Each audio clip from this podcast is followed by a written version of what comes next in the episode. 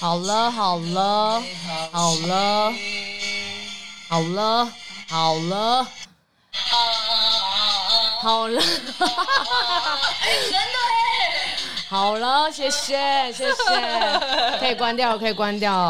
大家好，这里是白袍下班后，我是叮当营养师，也是你爱情导师。我是你的营养师好朋友 Liz。请问你刚刚那是什么意思？刚刚是我们上次在新的录音室，对然后叮当可能太嗨了，嗯哼他就一直用那个新的麦克风跟呃耳机的设备一直唱哦歌，太嗨了。对，然后嗨到没有办法制止他，所以我就想说，好，你既然这么爱唱，我们就不要浪费素材，就直接来直播。我真的傻所以眼。哎大家其实现在去我们的 IG，大家 Teaching After Work， after 什么差点？after 什么？他讲 After School。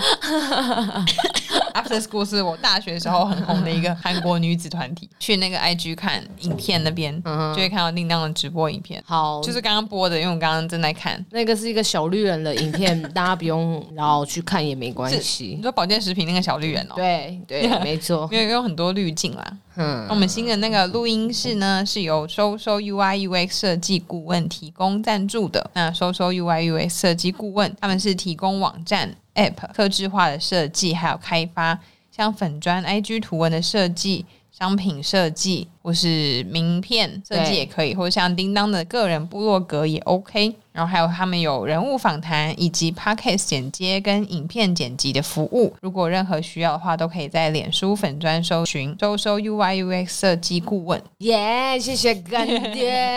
谢谢干爹”。。对，之后我们就会固定在这边录音。很好，我觉得好险那一段是由你来录，怎么了？因为不然的话，我觉得我讲话可能就是会，你知道，自己舌头跟自己舌头打架。我觉得下次我们应该问，就是赞助商或是广告商或是合作厂商，他们想要指定谁来讲，说不定他们很想，啊说不定他们很想要你来讲，他们可能就喜欢你的风格啊。不要啦！我觉得你讲话才能把一个句子完整的讲出来。你没办法讲完一整一句话、哦，我觉得我有点病，怎么都突然吐露了？怎么了？你说我听。你这个很假，哦 就是我有时候会把字就是两个颠倒看呢、就是可能你例说词，我叫当丁，对，有时候我念我看的时候是叮当，但是我我念出来的时候会变当叮，为什么？有时候四个字的时候就会把它第三个字跟第一个字交换念，我也不知道哦，但我就是会这样，所以你的眼里的那个字都是飞来飞去我。眼里只有你，哦。 我现在眼里也只有你，还有录音室的墙、 跟麦克风等等东西。所以所以你所以我这样是不是有病？哦，除此之外，你本来有病的地方就很 多啊。大家去看那个直播影片就知道。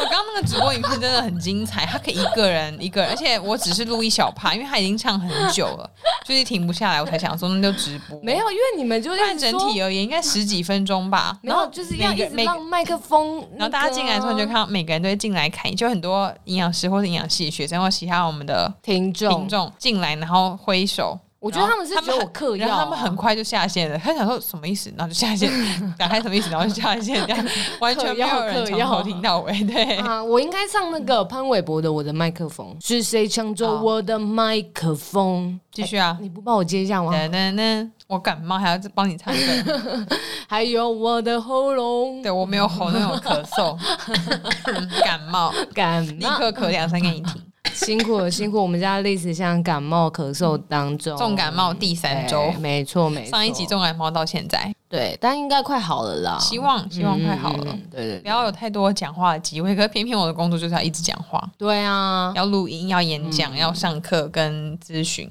嗯，真的耶喉，所以喉咙其实对你来说非常重要。 Yes，希望有喉糖的也配，从去年许愿到现在。我相信应该很快就会来了。嗯我有个问题想问，请问，既然喉咙那么重要的嗯话，那你的甲状腺会不会去影响到你的喉咙啊？哎、我之前问发声课的老师，他说不太会，因为我自己有时候觉得会不会压迫到，因为他如果对对肿大的话，但其实好像真的还好。哦，嗯所以其实，在那个位置上面，它是不会去压迫到你的喉咙声如带。果真的肿大到很严重的话，才有可能嗯会。早期很久很久很久以前，可能我们奶奶那个年代，是甲状腺手术还没有那么盛行或是流畅的时候，那时候蛮多人去做甲状腺切除手术的时候都会伤到声带，嗯然后就真的离很近。但现在好像这几年这这个技术已经非常的成熟，是，所以几乎是不会伤到声带，然后疤也非常的小。但是我是没有做这个手术，嗯但是我的甲状腺也没有肿大到真的会压迫，到喉咙、 还是有，其实我也不晓得，因为其实我声音更悦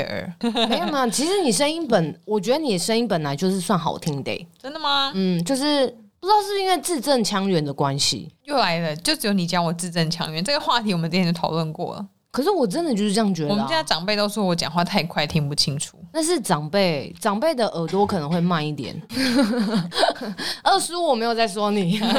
你就收音收的比较慢对对对哎可能是因为工作上我会特别放慢速度啦。对，日常生活中我真的是讲比较快，可是自从我去上那个发声课之后，我有嗯刻意让自己讲的速度慢一点，会其实比较不伤喉咙。哦，所以如果我们今天想要把一段话讲好的话，就是把嘴巴尽量打到最大，这样子吗？应该说，就是我们小时候学的那个正音 b p m f，对，每一个音都发清楚，不一定要把嘴巴打到最开，嗯但哼，是要讲的清楚。要讲的清就是你，楚。你真的是好像听说以前的那种正音班，不是小朋友上的哦，大人就是主播他们上的正音班的是那个稿都是上面都只有写注音，啊，真假的？就你要看着注音念那些字，嗯你才会把那个字发清。哦，所以如果我现在要念一段话的话， 等于就是一偶有一句句句，不是不是有不是一句，不是，哦就是这样。你一样是看着那个注音念，但是现在不听用的人会不会觉得我 是笑、欸？不用把那个注音念出 来，可是你就是哦看着注音念。哦，因为其实可能我们都已经很习惯讲话，所以对很多人都不会把那个注音念满。哦是是是是，嗯就会比较快一点。对啊，哦，有时候也会想要学周杰伦。嗯，大家好，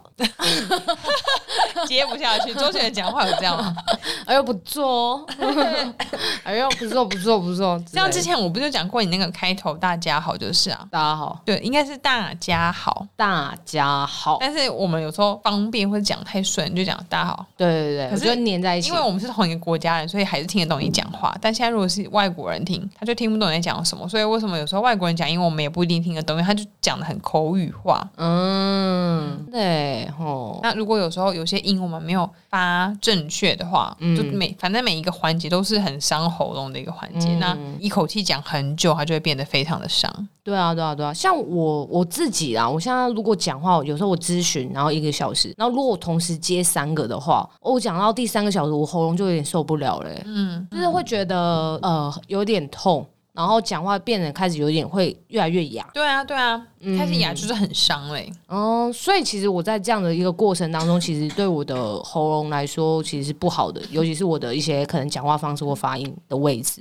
对啊，这样长期下来，很多人有些歌手或是老师不都会什么喉咙长茧，对对对对对对嗯那对，些都是很伤。嗯而且你已经在很痛的状况下，如果还要继续讲课，对，很痛哎、像我之前上六个小时的课，到第六个小时真的是你发每一个音，连呼吸、感觉都很像有针在刺你的声带。嗯，我这我有这个体会，说是我就是那一个晚上一直喝酒跟唱歌，隔一天我的就是你那个讲那个状态，就是一讲话，然后喉咙好像就有拿针在刺你的感觉。烟酒嗓吗？对，我我没有体验过烟喝酒嗓喝酒成这样，然后也没有夜场，所以我不晓得加在一起是什么感 觉这。感觉蛮妙的。为什么喝酒之后就会变身呢、啊？哎，变变身，是哪一种变身？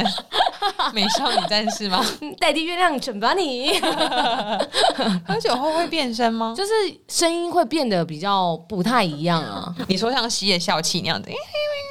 对对，有点真的假不的是？像笑气那种，但是声音会不太一你样。说原本大家都是干杯干杯，然后到半夜每个人都 变干杯干杯，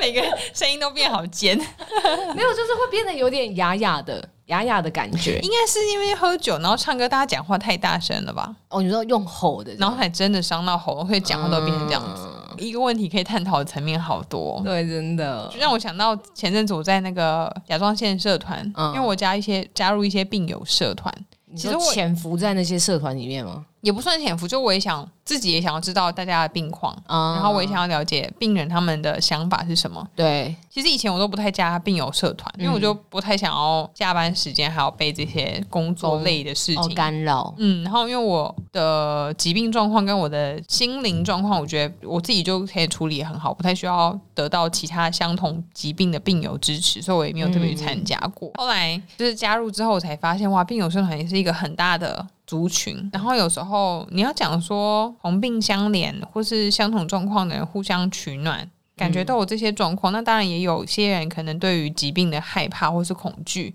是可以在那边得到一些解答。因为有时候医师人员讲不一定，虽然他们讲的可能是正确的知识，但是因为自己没有生过这样子病的人，哦，没有同理心吗？对他可能会觉得你这有什么好没就没有又没有关系，你怎样怎样就好啦，怎样就好啦，啊不要想那么多啦，压力不要那么大。嗯嗯嗯那可能大家听到心里面会觉得不太舒服，会觉得你不懂我的感受。可是对如果相同都是病友，大家的感受其实是差不多嗯，的，嗯嗯嗯，所以可以互相分享自己如何克服这些困难，就是是的这个经验。对，可是有时候在那个病友社团里面，我也看到很多很可怕的现象。例如很奇妙，呢就是以前有时候在医院看病人的时候，你就会发现不知道大家那些什么奇怪的姿势是哪里来的。都是病友社团，对不对？有社团真的有很多很奇特的人知识，对，或是人，就会发现有一些问题，大家为什么去问医生对？就是看诊的时候，他可能会把他的检查报告剖出来给大家看。嗯然后问说：“请问一下，我这个状况是好了吗？”等等的，然后就可能很多人跑出来帮他解答。嗯然后有些人可能真的是知道，有些人可能就单纯个人经验分享，然后有些人可能也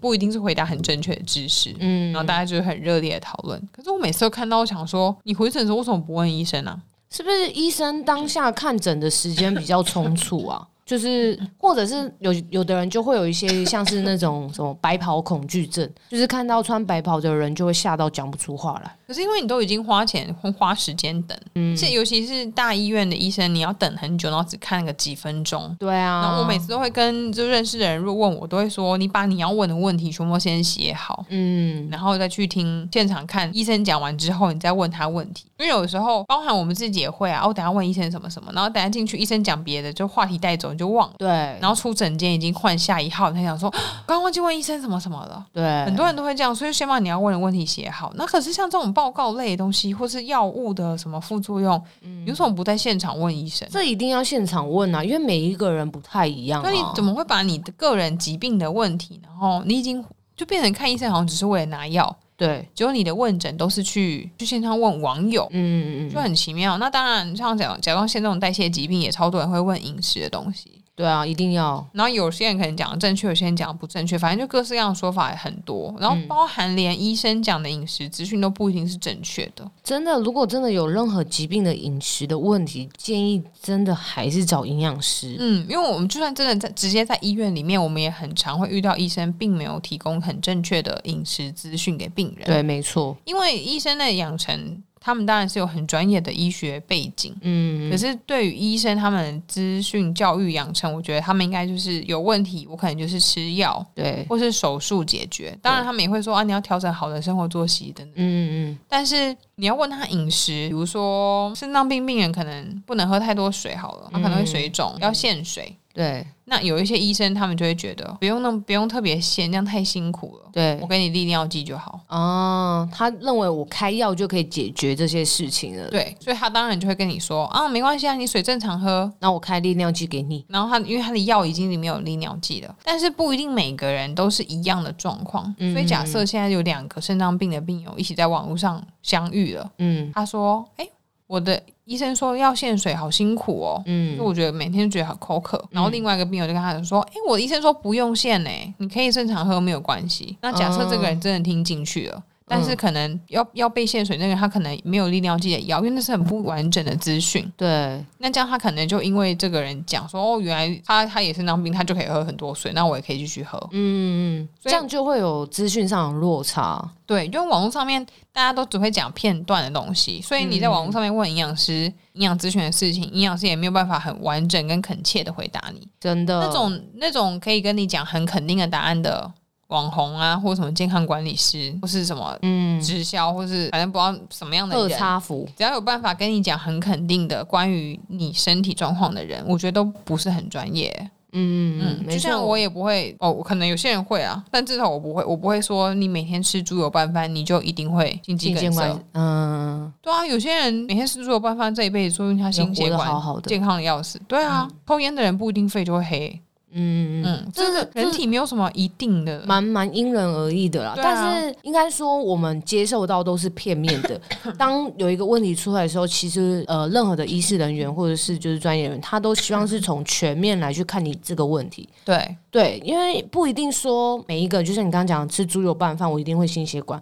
也许他其他餐次都是吃的很健康，或是他的呃，他有保持运动，对啊，那他吃猪油拌饭，那可能就没有问题。而且运动也要看他做什么运动，对，那嗯如果你今天是一个都不爱运动，然后又一直嗯就是可能抽烟或者然后一直做事生活，然后酗酒，然后再吃猪油拌饭，心血管得到的几率就是比人家高更多。对啊。对所啊以我觉得，为什么营养咨询要这么长的时间？嗯，可是不是说在医院看，或是门诊看医生，医生就不专业，或是不够费心处理对。因为医生在门诊本来就是你有什么问题，他就解决你当下的问题，嗯嗯嗯，对所以他啊，那个不是医疗咨询门诊，对嗯他那个是糖尿病门诊，就是解决你的糖尿病；的问题肾脏病门诊解决你的肾脏病。对，就是它是对症下药的一个门诊门诊，跟咨询门诊是不一样的。对啊，所以其实还是希望说，如果真的有饮食上问题，还是可以回过头来，然后来询问一下营养师。对啊，然后后来我还在那个社群，就常常会看到这一类的事情，而且前阵子去年嘛，因为疫情，所以大医院都说不能回去拿慢签，对，就是是慢性处方疾签病的处方签。嗯，是我们在第一次看诊的时候，医生就一口气开三个月的药给你，然后你就付了三个月的药，对，然后每个月要回去拿药。嗯，可是其实这个慢签有很多，外面很多很多药局都可以领。都可以领，然后他们都他们使用的药都是跟各大医院是一样的。对，它上面就会写什么什么医院药，或是你可以拿你的单药单去药局嗯问他们说，请问你们有这颗药吗？嗯，其实你可以在家里附近就有，这还有有办法做到分层分工，对就是你只是领个药，不需要去大医院，增加这种人力消耗，然后你还要搭车，然后特别北上还是怎么样的。嗯那很多人在那个时候都不知道，就会很惊慌。说社团里面，我我猜糖尿病什么其他的疾病的社团也是，只是我只有加甲状腺，因为我觉得我自己也是病友，比较能可以跟他们聊。嗯嗯，毕竟要花时间的。对，有时候上面人还不相信我，我就觉得很无奈，因为可能我也没办法再把我的证照贴在上面。只是我觉得有一个营养师免费帮你解答，你还不相信我？他们这种应该都只相信医生讲的话吧， 或者是或者是他自己本身就是自己的一些想法是已经是很固定传统，他并不信任你，所以他就不对会啊，因相为信毕你讲竟的也是话对他们来讲也是网友啊。对啊对啊对啊，那时候就很多人在讲，我就说那就去药局领就好了。本来慢签就不应，也不是不应该，就是不需要在医院领，因是，为那个钱是付给健保局的。对，所以我第一次在台大医院领，我第二次可以去药局领，三军总医院领，下一次你也可以去药局领，你每一次都没有一定要在同一个地方领。嗯，每个地方他们你都可以去领各一次，这样子都对都没有差。那因为疫情的关系，大家就不要再往医院跑了，就去医院跑，然后大家会开始担心说啊，我现在有吃免疫制剂，我会不会免疫力很差，会不会怎么样怎么样？那你就去药局领。嗯那很多人不知道可以去药局领，然后就一片惊慌。然后那时候社团上面竟然有人彼此在给药、欸，嗯哈，就像像我自己也常常会忘记吃药。所以对我就会漫天我家里就多一堆很多我的药，嗯，然后那个时候就可能也有别人是这种忘记吃药，家里嗯就很多药，他就说：“哎、你是吃什么什么药吗？我也是，那我药寄给你。啊，傻眼呢、不能这样吧？哈，嗯对啊，虽然是同一种药，对，也可能因为只是甲状腺，它不是个很严重、很严重的疾病，所以或许吃的没有差，嗯，但是是我，我完全不会敢吃网别络人上的药、欸、人给我，的药。哎，对啊，对啊，你为什么不连？就是我跟你讲，药局可以领，你还不相信，你还要去跟人家要别人的药，怎很么恐怖啊！对啊，怎么会想说药局名就可以领啊？那怎么会不相信这件事情，然后还要去跟网友面交药啊？对啊，而且我跟你们讲，那个如果真的家里面有长辈是领慢签，还是你自己有吃，我真的觉得在家里附近的最好。而且你就直接把你的那个慢签的单子给他，放在药局， 嗯，时间到他会提醒你来拿，因为那个哦药局好像健保局也会配就是药的费用给他们，嗯所以大家都很希望你来领慢签，好吗？嗯，健保卡不用放他们家，你就健保卡放自己身上。那你的药单放他们那边，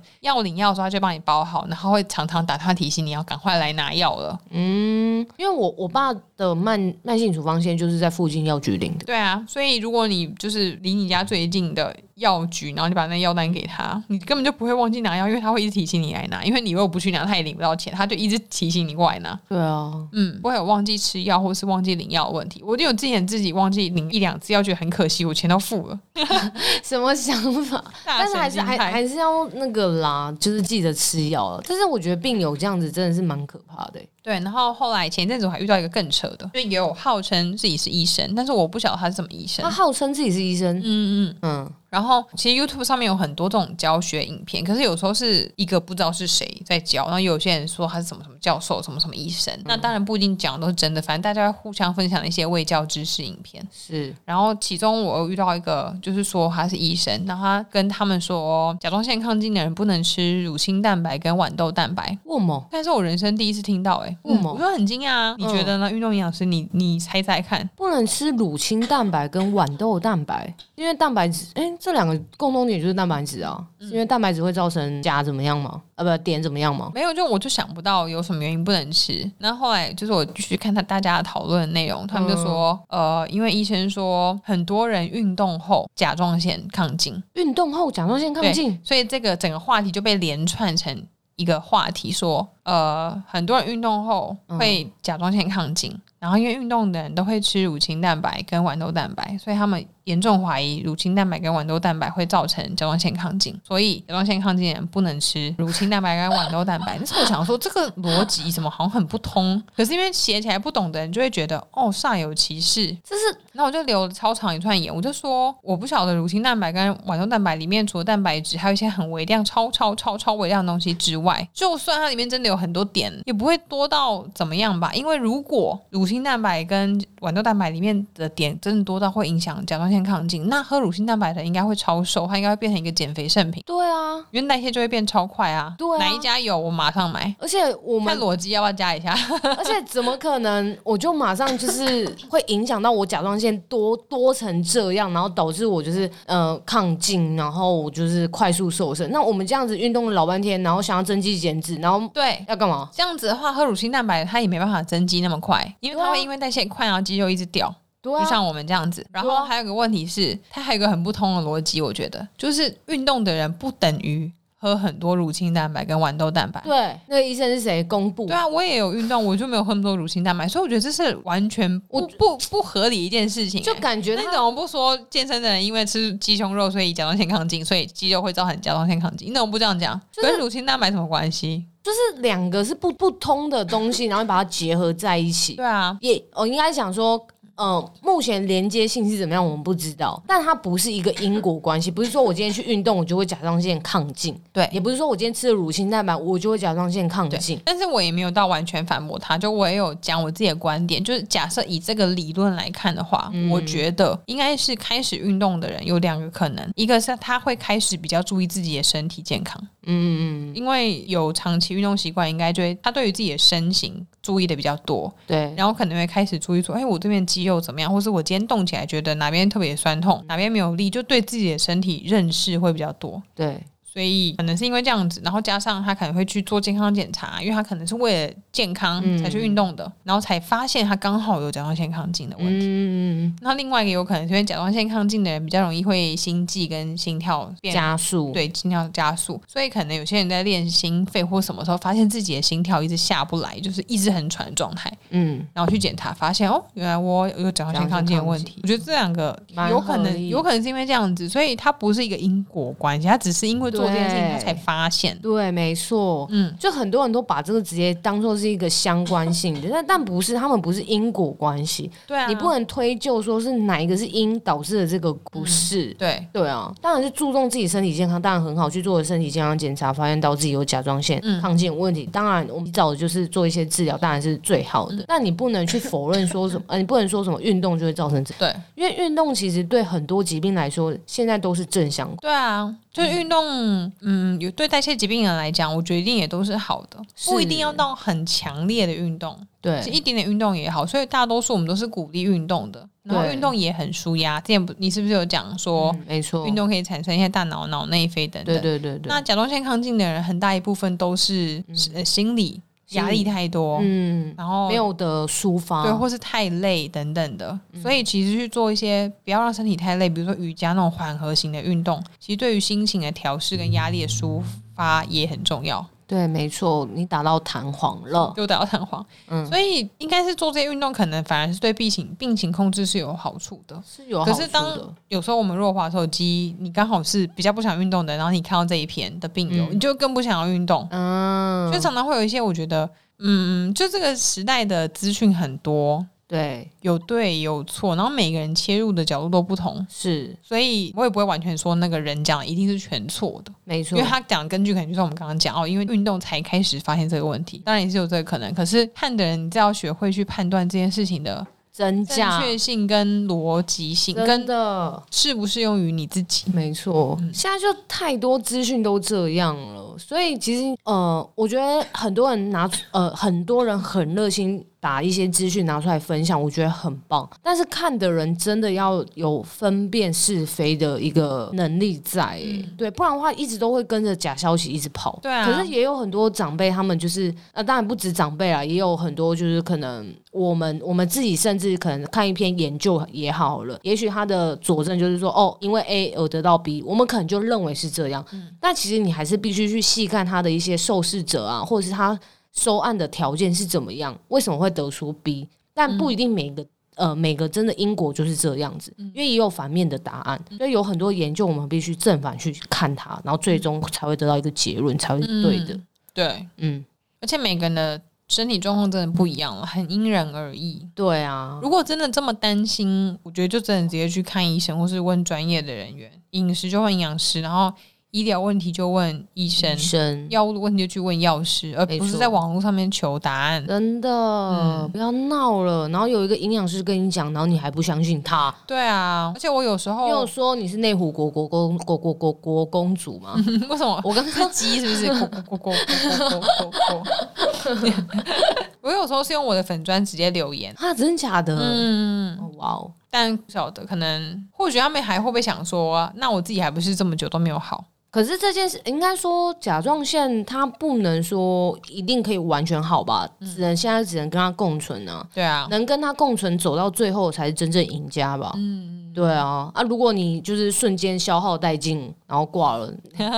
对啊，那那你这样算什么？嗯，对啊，我觉得慢性疾病都这样啊，它可能已经不能好到哪里去或逆转到哪里 了，但是你可以学习跟它这个疾病共存，然后不要让它恶化，我觉得就都是一个最好的事。嗯，而且我真的这十年来真的也经历过很好跟很坏的状态，嗯然后基本上现在台湾市面上有的甲状腺药物我也都试过，因嗯，为医生很久了发现没有用，也会帮我换是是是是，控制药物啊，或是饮食控制，还是靠运动，还是靠睡觉，什么方法我真的都试过。嗯，所以我真的觉得我真的是给超良心的建议，因为很多人常在说什么，可能一些新的病友。对，看到那些胃教单张，发现很多东西又不能吃，心情都很差，我都会留言说，我真的觉得什么都可以吃，嗯除非你很严重很严重，可能才会限制说啊，海带少吃一点，就嗯，是不要吃太多的海鲜等等的。但牛奶啊跟鸡蛋那个我真的都觉得还好，嗯而且我自己个人实验过，我真的觉得睡饱比吃少吃这些还要重要太多。真的睡眠真的是一件很重要的事 情，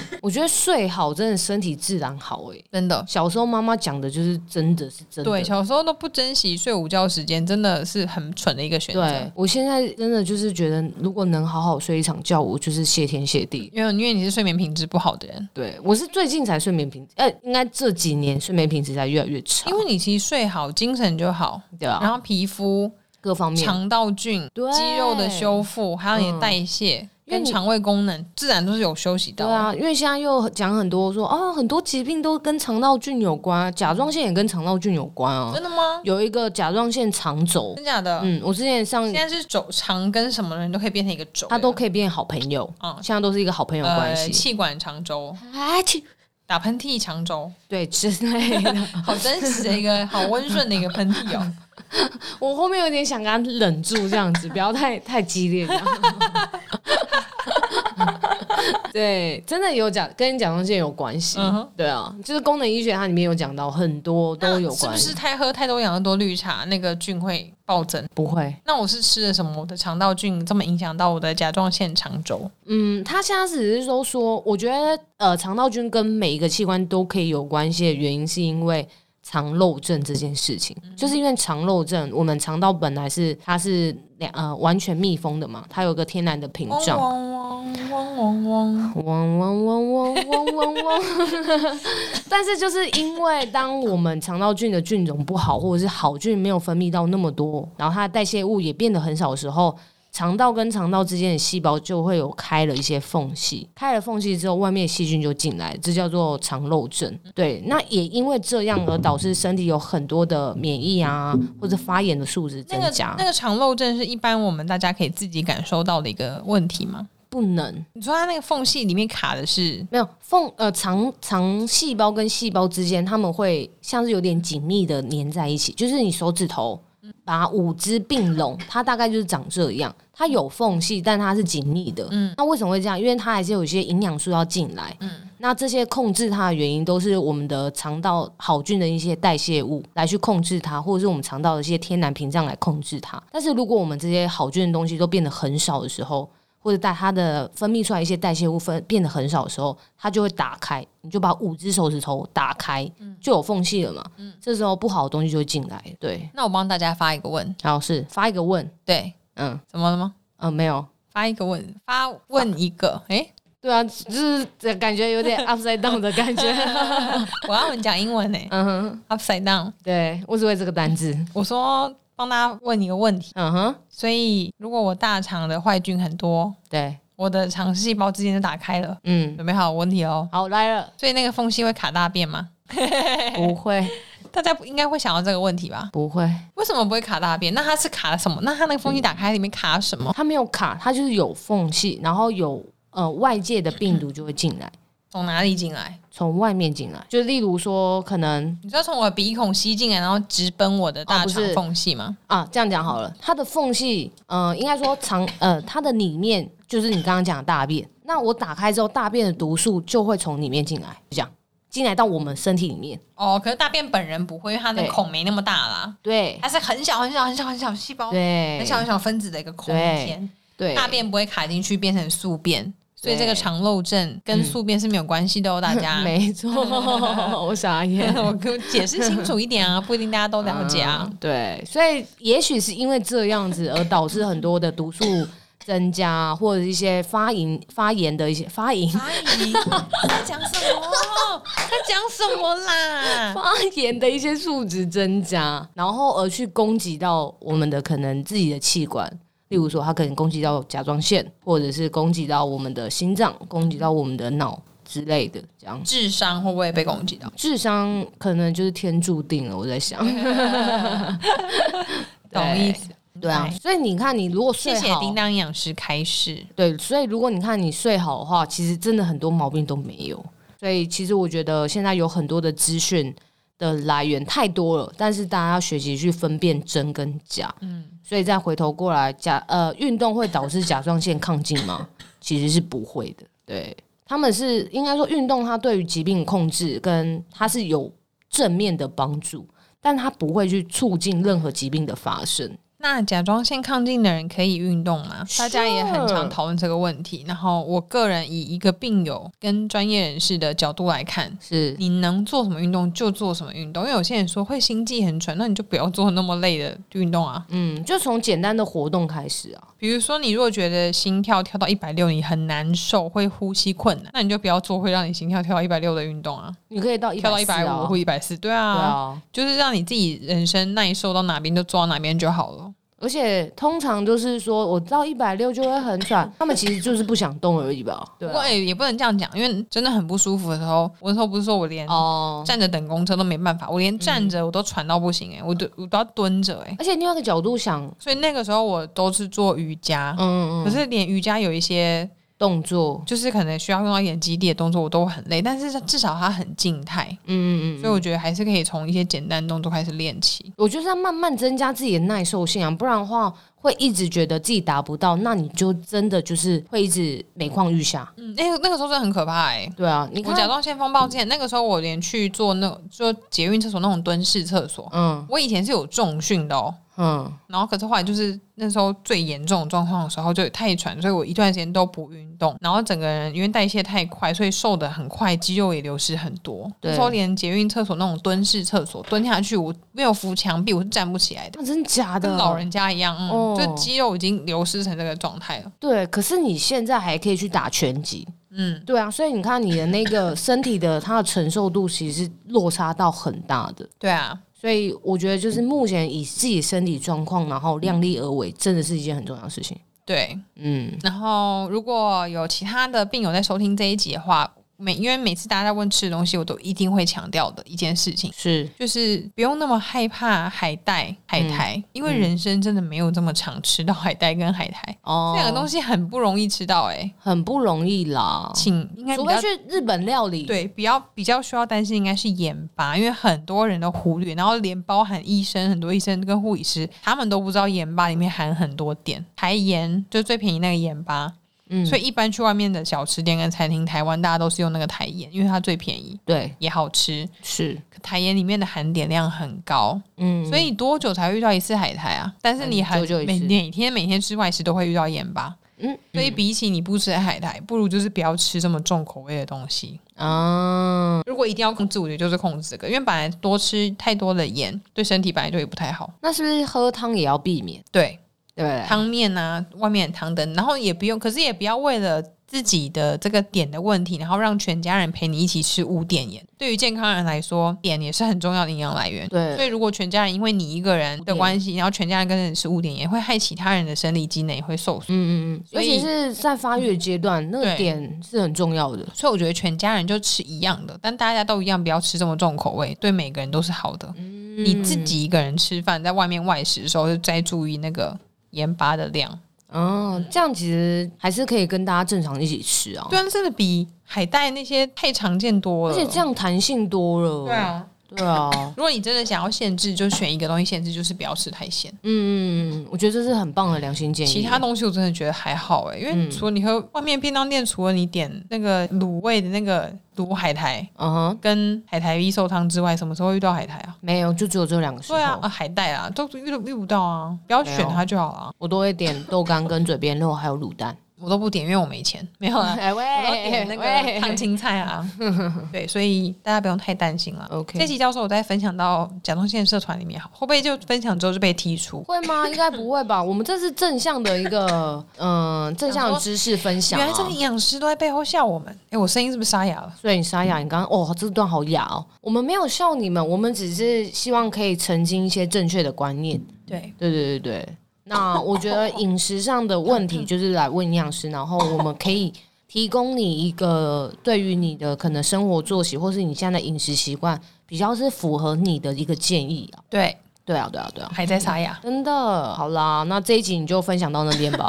因为我嗯，没办法再讲话了。没就差不多，差不多，我们结束，我们要结束了。好啦，我们今天这一集就到这样子喽。帮我们分享给更多病友看吧。，对我们之后的这些主题，就是呃，我们会看一下状况，然后有大家任何的迷失、营养营养的迷失或营养的迷失，就是都可以来问这样子好。的，对，那另外我们也有在征大家的故事，真有故事哈。真有故事。对，如果你想要你想要就是争取另外一半的话，也可以来这 里。